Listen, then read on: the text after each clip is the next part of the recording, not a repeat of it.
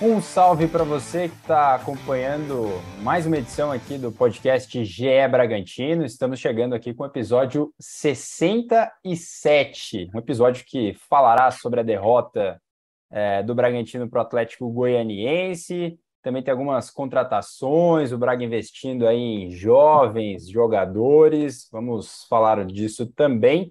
E da preparação da equipe para a próxima rodada do Brasileiro contra o São Paulo, jogo aí no fim de semana. Eu sou o Arthur Costa e estou acompanhado aqui hoje de Danilo Sardinha e Carlos Santos, setoristas do GE Bragantino. Hoje Lucas Rangel não está presente, mas a gente vai dar um jeito para ocupar essa ausência sempre sentida de Lucas Rangel, que traz sempre aquelas informações de bastidores ali das coberturas dos jogos, né? Ele participa das transmissões pelo Premiere, pelo Sport TV, enfim. Bora então falar dessa derrota, começando aí por 2 a 1 então, né, do Atlético Goianiense. Ah, Carlos Santos, o que você achou dessa partida bem movimentada, né? Foi um jogo com várias alternativas, mas o Braga, esses 2 a 0 ali, né, né, fizeram um estrago, né? O Braga não teve força depois para reagir no fim, né? Salve Arthur, salve Danilo e torcida do, do Massa Bruta. Ah, o Bragantino fez um, um jogo bom, né? Aquele volume de, de jogo, aquela intensidade que a gente está acostumado, mas de novo pecou na, nas finalizações, né? É, começou o jogo até de certa forma encurralado pelo Atlético Goianiense, que jogava em casa. É, levou ali uns 20, 25 minutos para conseguir impor melhor o seu volume, seu ritmo de jogo e aos poucos foi ganhando campo, é, conseguiu finalizações, mas acho que no segundo tempo ali, quando teve essas duas desatenções né, que resultaram em gols do, do Atlético Goianiense, depois com o placar é, 2 a 0 contra, ficou um pouco complicado para o Bragantino buscar esse resultado. Ainda conseguiu um gol na, na reta final ali com o Luan Cândido, mas é, faltou de novo o Bragantino ser mais efetivo nas finalizações. De novo, a gente viu aquele problema no meio-campo, né? O Johan voltou, entrou no segundo tempo, mas de novo a gente viu o, o time sem tanta criação, né? Teve volume, teve intensidade, teve finalização, mas faltou ser efetivo, faltou ser mais criativo para poder sair com, com resultado de, de empate ou vitória que seja. Sadi, antes de você falar, vou passar aqueles famosos números né, da partida. O Bragantino teve mais posse de bola, como normalmente acontece, foram 57% contra 43% do Atlético Goianiense, e finalizações também, né? Número de finalizações totais, 21 do Braga contra 11 do Atlético. Finalizações no gol foram 6 do Bragantino contra 4 do Atlético Goianiense um jogo meio parelho, assim, é, mas o Barbieri até classificou os gols que o Braga levou como evitáveis. Você acha também? Foi mais ou menos por aí? O jogo poderia ter encaminhado para um outro resultado? Foi parelho? O que, que você achou? Salve, amigos. Salve, torcida. Pois é, o, o Barbieri né, comentou sobre esses dois gols. Acho que, assim, o primeiro gol, né, tem a questão que o Braga talvez poderia ter dado um pouco menos de espaço, né?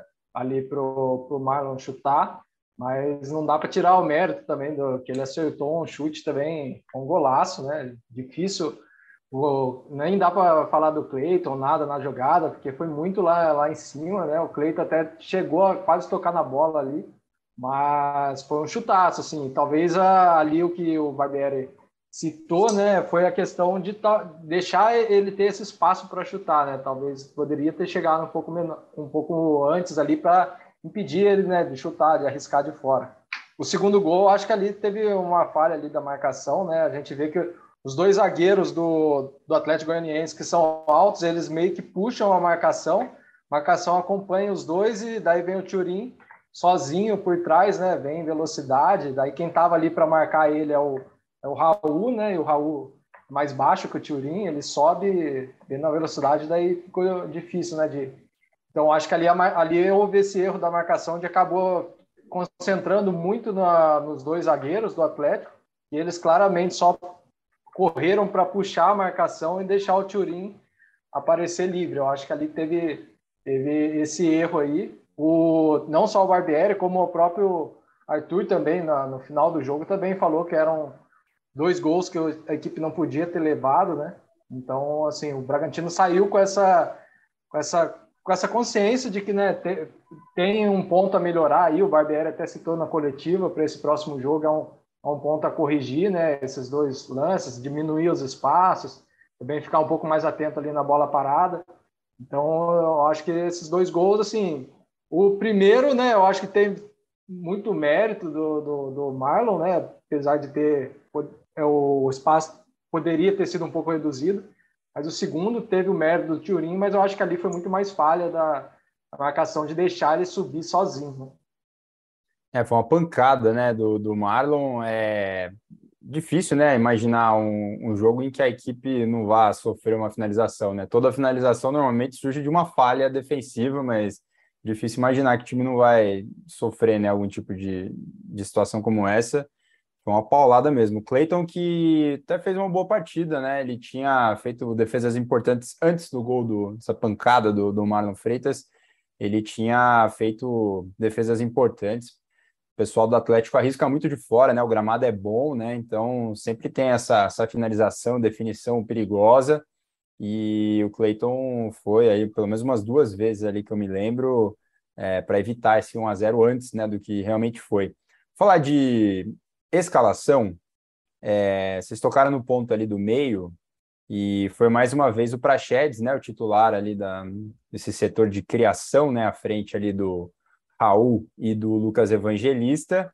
É, a gente teve a volta do Johan, que entrou no segundo tempo, mas é, a primeira substituição foi do Sorriso, né, entrando no lugar do, do Praxedes, o Arthur indo para o meio ali, aquele esquema que a gente já, já falou outras vezes, e aí depois sim o Johan entrou, Acho que muito pela questão física ali dos minutos que ele pode jogar depois desse tempo que ele ficou fora, né? Ficou um tempo até sem treinar com bola, essas fraturas que ele teve. É, Carlos, vamos lá. Me chamou a atenção que o Miguel nem relacionado foi. Eu não, não confesso que não vi da parte do, da comunicação do Braga é, se tinha algum problema físico ou se foi opção, mas me chamou a atenção. E você acha que foi a última chance que o Praxedes teve, assim, mais uma vez ele não aproveitou ou não era jogo para ele? O é, que, que você faz de análise aí dessa passagem do Praxedes por essa temporada, agora que a gente imagina que o Johan vai ganhando mais tempo, né, de minutos em campo? É, o Praxedes é um jogador muito jovem, né, um jogador promissor, né, chegou no, no Bragantino no ano passado e chegou até com, com destaque vou dizer surpreendente, mas uma sequência inicial assim muito positiva, né? Um jogador promissor que logo que chega já encaixa rapidamente no time, mas é, teve esse esse bom início no Bragantino e aí nessa temporada ele não vem num, num grande momento. Acho que é, agora com com essa recente lesão do, do Johan, ele não, não soube aproveitar a, a oportunidade. Acho que o time tem um encaixe melhor com, com o Johan, com o próprio Miguel, assim, que, que você citou, que não foi levado para esse jogo por opção da, da comissão técnica. O Prachetes teve uma nova chance, acho que é, não conseguiu aproveitar mesmo, né? Acho que é, falta talvez pisar um pouco mais na área, talvez flutuar um pouco mais. É fato que ele tem características diferentes do, do Miguel e do Johan, e acho que o time se encaixa melhor com, com esses outros dois jogadores do que com ele. Não sei se é algum ajuste que o Barbieri vai ter que fazer no posicionamento dele é, ou no entorno, né? Mas fato que ele não, não aproveitou novamente essa, essa oportunidade. Acho que agora para o próximo jogo, ou até é, pelo tamanho do, do adversário e o Johan, o Johan treinando há, há mais tempo, ele deve reassumir essa titularidade. E aí, Sardinha, o que, você acha desse meio-campo? É a explicação, talvez, para que o Braga não tenha saído na frente, ou o pessoal da frente está com a pontaria ruim, não está sendo efetivo? O que, que você acha que custou mais caro ali nessa história do Braga não ter saído na frente? Teve chance, né? Teve aquela bola no. raspou o travessão do, do Hurtado, né? Mas em termos de setor ofensivo, foi muito pouco, né? Pro, de efetividade, vamos dizer assim. Foi, foi, foi bem abaixo, né? Ali a questão da criação, principalmente no primeiro tempo, ficou mais ali no, nos pés do, do Arthur né, no, no primeiro tempo. O Arthur fez uma boa partida. Esse lance mesmo do Hurtado foi assistência do Arthur pro. Então o Arthur que estava se movimentando melhor ali, pela hora pela direita, às vezes ele caía um pouco mais pro, o centro. O Prached estava realmente apagado, né? Não fez uma boa partida. E daí, tanto que no, no, no começo do segundo tempo houve essa alteração e o Arthur veio para o meio.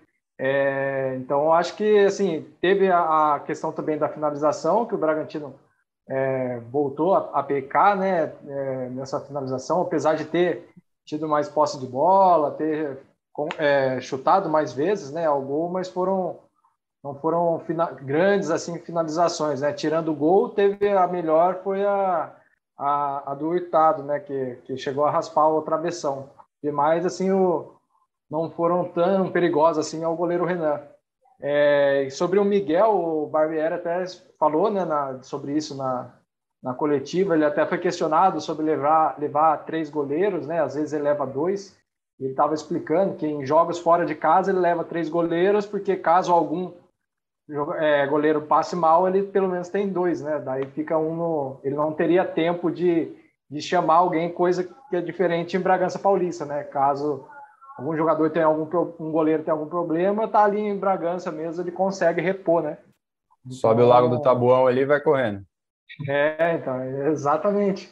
Lá fora, fora de Bragança não teria essa, essa opção. Então, como ele leva três goleiros, acabou faltando, né? Ele teve que tirar de alguma outra posição e, e quem o cortado dessa vez foi o, o Miguel, né? Mas ele falou que conversou com o Miguel, explicou e, enfim, tá, tá avaliando e pode ser que talvez agora numa próxima rodada o Miguel volte a ser relacionado, mas dessa vez o Miguel foi por opção técnica.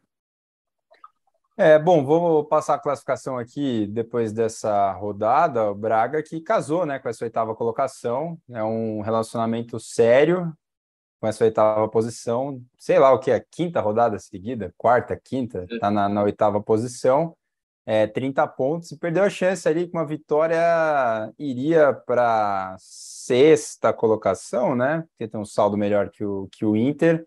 Ficaria naquela famosa zona de classificação para Libertadores, pelo menos para pré, mas é impressionante a regularidade do Bragantino nas últimas rodadas com esse, com esse oitavo lugar. Uma coisa incrível, mas falando sério, os times de baixo chegaram, né? Tinha aquela diferença até a oitava colocação, é, e aí tinha ali uma diferencinha de quatro pontos, né? Para o pessoal que estava vindo atrás, já não é mais isso, né? O Santos é o nono colocado, tem o mesmo número de pontos que o Bragantino. Braga que segue com o segundo melhor ataque né, do Brasileirão, 32 gols marcados, só perde para o Palmeiras que tem 36, mas a defesa chama atenção também, né? Um dos times que mais levou gol aí do pessoal que está na frente. É, só perde para o Atlético Mineiro, né? Que tomou 26 gols, o Braga tomou 25. A defesa está tendo dificuldades em alguns momentos. Bom, da rodada passada já foi, e aí antes da gente falar do próximo jogo, esse meio de semana tem sido de movimentação no mercado, né? Janela aberta, espera-se contratações aí de renome e tudo mais, pelo menos da parte do torcedor. A gente já explicou aqui né, nos episódios passados dessa diferença né, da aposta do Bragantino em, em jovens talentos. E aí chegou o DG, Carlos Santos. DG, a gente já tinha falado no episódio passado, né, que era da Ponte. Então, negócio fechado, 18 anos, 12 milhões, né? Pode chegar a 12 milhões, Pode dependendo das metas, né? É, até julho de 2027. Conte-nos o que você apurou sobre DG. Quem é DG? Teve um anúncio aí de redes sociais, pessoal que curte aí um Big Brother, né? Ficou animado e tudo mais. O que, que você apurou dessa história? Quem é esse cidadão que chega da ponte? É com, com direito a Pedro Scooby ajudando a, a Red Bull a anunciar o o reforço do Bragantino, né? É, DG é um, é um, jogador nos modos de, de contratação que o Bragantino faz sempre, né? É um, um zagueiro jovem, promissor, é, ele tem ganhado, ganhou bastante espaço nessa temporada, chegou a, a integrar o grupo da, da Ponte na, no Paulistão, mas não chegou a jogar. Ele ganhou espaço mesmo agora no início da Série B com o Hélio dos Anjos fez, se eu não me engano, são oito partidas só, mas é um, é um zagueiro bastante promissor. É, pelo que a gente andou observando assim das características dele, ele costuma jogar mais pelo lado direito da zaga e é um cara que é bem nesse perfil de, de zagueiro que o Bragantino tem apostado é, na, nas últimas temporadas, né? Assim como o Kevin Lomônaco, que, que é recém-chegado para o Bragantino, né? Contratação do Lanús, é um, é um cara que é, gosta de sair jogando, tem aquela característica de primeiro construtor, como o Léo Ortiz. Então, é um jogador que é, demonstra bastante frieza para sair jogando, parece ser um, um, jogador técnico, gosta de bastante inversão de jogadas, passes verticais, é um zagueiro que, que é visto com bastante potencial aí para os próximos anos. É, o Braga pegou 70% né, dos direitos econômicos, 20% ficaram com a ponte e 10% são do próprio staff aí do jogador é, é, nesse perfil aí de aposta, né, Sardinha? E até você que é o nosso especialista aqui do, do grupo em Big Brother, se você quiser é, explicar para quem vai estar tá ouvindo o podcast, não acompanhou o Big Brother, por que dessa relação Pedro Scooby, DG, é, fica à vontade, por favor. Pois é, para quem acompanhou o Big Brother aí, viu que Pedro Scooby e DG, né, Douglas Silva, o ator lá, fizeram uma grande parceria aí no Big Brother, né? Foram grandes amigos juntos com o PA então, a Red Bull, né, que também patrocina o Pedro Scooby no surf, convidou o Scooby aí para dar boas-vindas ao DG, que é um apelido, né, mas na verdade o nome dele é Douglas Mendes. É, então, pessoal chama, a Red Bull convidou aí o Scooby aí para relembrar os tempos de, de BBB. Mas é como o Carlos disse, né, mais uma aposta aí do, do Bragantino para esse setor. É, a zaga né, é o setor do Bragantino com a menor média de idade, né, se a gente for, for ver, a média ali é de 21 anos, é, tirando o Léo Ortiz, que tem 26, né, depois tem o Natan com 21, né, o Kevin também é bem jovem, o Realpe, e agora o, DG, que tem 18 anos. Então é o setor ali, né, o Bragantino é um time jovem, né, no geral, mas entre se dividir as posições ali, é o setor ali que tem que, que, é o mais é o mais jovem, né? Depois tem a, lateral, né, que acho que a média é 22 anos, que tem o Aderlan que puxa um pouco essa média para cima, mas tirando o Aderlan também são jovens, né? Daí o meio vai sobe um pouco para 23, o ataque também é mais ou menos nisso, né? Tem alguns atletas um pouco mais velhos e no gol também.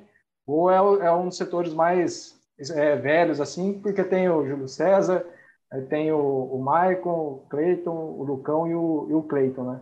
Então, assim, é um setor que, que o Bragantino, apesar de ser bem jovem, né? Tem até tido bom, a boa dupla, né? Do Léo Ortiz e o Natan, são dois grandes jogadores com, com interesse da Europa, né? Tanto o Léo Ortiz já teve interesse aí de clubes da Itália, do West Ham, da Inglaterra, né? Do, recentemente também do futebol turco. E o Natan também, que chegou até, até proposta, a gente soltou na semana passada uma proposta de 9 milhões de euros do Verona pelo, pelo Natan, o Bragantino recusou, mas enfim, é um jogador também que, que muito promissor, né? Então, apesar de ser uma zaga jovem, é uma zaga que, que não tem, é, pelo menos essa dupla aí, a gente não tem sentido assim, ah, falta experiência, é uma dupla que está bem encaixada e passa segurança ali atrás, né? É, jovens, mas com experiência, né? São muitos jogos, né? Os campeonatos aí são extensos, né? São muitos jogos decisivos aí nessa bagagem dos dois zagueiros ainda jovens, titulares do Braga. Quem também chegou, entre aspas, né? Porque já estava no time, 18 anos também, William Chumbinho, que foi contratado em definitivo, né? Ele tinha um vínculo com Volta Redonda, estava emprestado, aí o Braga agora é, comprou, né? O jogador ali, estendeu esse vínculo né, até 2025. Ele que é capitão do time sub-20, mas o que chama atenção nessa história toda é o lance da multa, né, cara? Dos 60 milhões de reais. É... Chumbinho, já que fazendo esse crossover maravilhoso, né? Já é Pedro Scooby, surfista, que enquanto surf sabe tem o Chumbinho também. Acho que aí era outro reality, né? Chumbinho participou do No Limite, é, isso? isso? É, vai na minha, vai na minha. Participou do No Limite.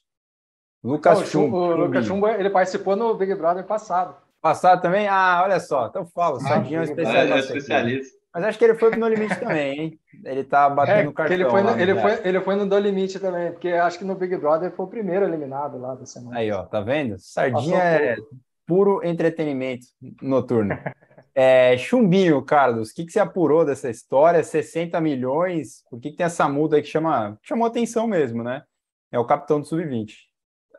É o modelo de, de gestão do, do Bragantino, né? Um jovem que vinha chamando bastante atenção, ele começou a, a sua jornada, vamos dizer dessa forma, no, no Bragantino, no Sub-20, e, e, até o, o, a equipe Sub-20 não fez uma, uma campanha tão legal, mas ele estava se destacando e, e, foi promovido, vamos dizer assim, para o time de Sub-23, né, que é o que disputa o, o, Brasileirão de Aspirantes, e é um jovem de bastante personalidade, né, e, e aí acho que com esse destaque e a possibilidade do Braga é, adquirir em definitivo ele, já, já colocou a multa lá em cima, porque é um jogador visto com, com bastante potencial dentro do clube.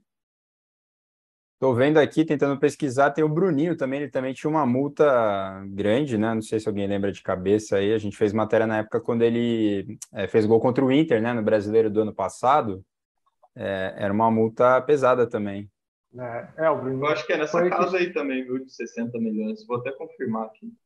É, ele que teve, se destacou naquela Copa, na Copinha, né? Que fez aquele golaço lá. Ainda por Red depois, Bull Brasil, né? Isso, ainda por Red Bull Brasil. E depois também foi apontado pelo The Guardian lá como uma das promessas lá, na idade dele, né? É um jogador promissor aí. É, o Bruninho eu, é, eu achei a matéria, mas não achei o valor. Você achou? Eu achei que é, é, vínculo até 30 de setembro de 2025 e multa de 60 milhões de euros também. 60 milhões de euros. Só do Chumbinho é reais, né? Se eu não estiver enganado. euros também, euros também. Euros também? Pô, euros falei errado. 60 milhões de euros. Caramba, é muita coisa. Maravilha. Algo a acrescentar desses jovens talentos aí, contratados? Ou podemos seguir aqui no podcast? Ah, eu acho que não, acho que só eh, o DG, né, que já foi contratado diretamente para o time de cima, né? Ele é até uma, entre aspas, reposição para a saída do, do Renan, que, que foi que teve o contrato rescindido após o episódio com a morte do, do motociclista. Acho até que o Bragantino teria uma preferência por um, um zagueiro canhoto, né? Mas o, o DG já, já é um jogador que, que vinha chamando a atenção de, de outros clubes no Brasil. É, então, acho que o Bragantino viu uma oportunidade de, de mercado também nesse, nesse jogador que é bastante promissor. E aí abriu mão da, da preferência por ser canhoto ou destro e, e fez a contratação junto à Ponte Preta. E é verdade. É o mercado, né? O mercado dos, dos jovens talentos é, é interessante. Movimentações de mercado. Bom, seguindo aqui no nosso podcast, vou falar do próximo jogo do Braga, então. É, no domingo, dia 14, né, contra o São Paulo no Morumbi. Semana começou mais cedo, né, para o Braga. Normalmente, quando o time joga no, no domingo, né, tem aquela folguinha no começo de semana, mas como o Braga jogou no sábado, o time já se reapresentou. E para essa partida não vai poder contar com, com o Natan, né, suspenso aí com três cartões amarelos a tendência é que o Kevin Lomonaco entre no lugar dele. Mas é isso, né, Sardinha? Como é que tá a preparação do Braga para esse jogo? É um adversário grande. Braga costuma se dar bem, né, com esse tipo de jogo. Parece que o jogo flui mais, né, contra os, contra os grandes, ainda que fora de casa o Braga não esteja lá essas coisas. Fora de casa o Bragantino, né, duas vitórias só ainda no, no campeonato, né, tem tido essa dificuldade. E o São Paulo agora, né, vai, é um adversário ali quase que direto ali, né? Apesar de que mesmo a, a vitória do São Paulo, o São Paulo ainda não ultrapassa o Bragantino, né? Porque o São Paulo tem 26 pontos e o Bragantino tem 30. Mas é aquele jogo para você né, encostar mais lá na parte de cima e também se distanciar mais do São Paulo, né? Que, que é um adversário também difícil, que pode ser que venha a brigar aí mais para frente também pela Libertadores, né? é uma meta do Bragantino, então é, é um jogo importante para o Bragantino se afastar do São Paulo e, e, e, voltar, né, a, quem sabe entrar ali no, no, G6, e já é essa zona aí da, da Libertadores, né? Então o Bragantino, é como você falou, se reapresentou nessa reapresentação, aquele, apresentação clássica, né? Os titulares fazem o regenerativo na academia. O time fez um, um jogo treino contra a equipe sub-23, os reservas. Fizeram um jogo treino e, e agora, nessa semana, aí, treinando o horário é, de manhã, né, às 10 horas. É, tem o desfalque do Natan, que recebeu esse terceiro cartão amarelo, e além do Natan, né, o time ainda deve seguir sem contar com os atacantes Alejandro, que está com uma lesão no posterior da coxa esquerda, e o Ítalo, ainda em tratamento daquela inflamação no calcanhar esquerdo. Mas no mais, eu acho que provavelmente pode ser que às vezes o Johan, né, que voltou a recuperar um pouco de ritmo nesse último jogo, ele pode ser que talvez comece agora como titular contra o São Paulo, né? Vai ter essa semana aí de treino. Pode ser que o Johan seja uma novidade ali no meio. Ô Carlos, vamos lá, exercício de imaginação, imaginando que o Johan não vai ser liberado para 90 minutos pela comissão técnica, é, pelo departamento médico, né, melhor dizendo, é, com quem que seria na meia até chegar na minutagem liberada aí para o Johan? É dar mais uma chance para o Praxedes, é, deslocar o Arthur para o meio, com um sorriso na esquerda, o Barbieri não costuma mudar o estilo de jogo, né? Então a gente imagina que o, a espinha dorsal seja a mesma, por isso que eu estou imaginando assim. Ou você acha que ele vai fazer alguma coisa diferente ali, botar um Eric Ramírez, já que os volantes do São Paulo gostam de jogar? O que passa pela sua cabeça com um toquinho de Barbieri aí? Ah, na, na minha cabeça eu estava gostando até da, da sequência que o, que o Miguel vinha tendo. Acho que é um jogador jovem, até não fez uma grande sequência nessa lesão do, do Johan, mas, é, de novo, né, acho que pelo encaixe da equipe, assim, acho que é o jogador que mais se aproxima daquilo que o Johan faz e entrega ali no meio campo. É, mas considerando uh, a cabeça do, do, do, Barbieri, eu acho que ele está dando uma sequência para o Prachedes. Acho que ele deve, é, caso o Johan não esteja liberado de fato para os 90 minutos, ele deve dar uma nova chance para o Prachedes, até por questão de sequência, assim como foi o Sorriso na ponta esquerda e agora está sendo com o Elinho. Então, acho que é, o Barbieri, caso o Johan não possa atuar os 90 minutos, ele deve é, repetir o Prachedes ali no, no meio campo. Ô, Sardinha, o São Paulo não sei se está priorizando, mas está focado aí nas Copas, né? É, o meio de semana de São Paulo tem gerado mais, vamos dizer assim, interesse do torcedor e tal, é, até pelo time ter feito né, bons jogos de mata-mata. Braga pode se aproveitar disso ou São Paulo é pedreira em qualquer situação? É, eu, eu acho que, como o São Paulo também perdeu o último jogo para o Flamengo no Morumbi, eu acho que agora um novo jogo o Morumbi. Eu acho que isso, né, eu concordo que o São Paulo está aparentemente mais focado nas Copas, né, que seria um caminho mais curto aí para para Libertadores e também, né, de conquistar um título. Então, mas eu acho que é um jogo perigoso porque o São Paulo também não, acho que não vai querer agarrar tanto ali da parte de cima, né? Ainda mais que vem de uma, uma essa derrota para o Flamengo também pelo Brasileirão em casa. Então eu prevejo um jogo complicado para o Bragantino. Né? Já seria, acho que o São Paulo, né, independente da situação, é um grande time. Nunca vai ter um jogo fácil, né, contra o São Paulo. Mas eu acho que esses fatores aí dessa derrota já em casa, para evitar uma segunda derrota em casa, né, e até para dar um, um, moral mesmo para as Copas, eu acho que é um jogo que o São Paulo vem com tudo aí para querer, né, essa vitória o Bragantino tem que, acho que, aproveitar, né, de ter essa semana livre para treinar, para fazer os ajustes aí necessários para esse, esse jogo. Eu acho que é a promessa de um bom jogo, como tem sido os últimos entre Bragantino e São Paulo, né? São, tem sido jogos bons. O torcedor do Bragantino até tem uma boa lembrança aí, né, de alguns jogos, aqueles que o São Paulo, Bragantino venceu de quatro em Bragança Paulista, enfim, Acho que vai ser um bom jogo, mas como todos os jogos costumam ser, né? Não tem jogo fácil, deve ter um jogo difícil aí para o Bragantino. Cara, por falar em é, jogo difícil, eu estava olhando a, a tabela aqui e a, a, gente falou disso acho que no primeiro turno. É uma sequência complicada, hein? Segue comigo aqui, torcedor. Ó, tem o São Paulo agora, né? Aí beleza, pega o Ceará no Nabizão, ok. Depois vem Corinthians, Palmeiras, Atlético Mineiro, lá em Minas. Aí você pega um Goiás para dar uma, uma, uma, respirada, de novo no Nabizão. Na sequência vem Inter e Flamengo. Que sequência, hein? Ainda que tenha a semana livre, né, para treinar, não tem mais Copa, né? Só sobrou brasileiro. Semaninha doída, hein?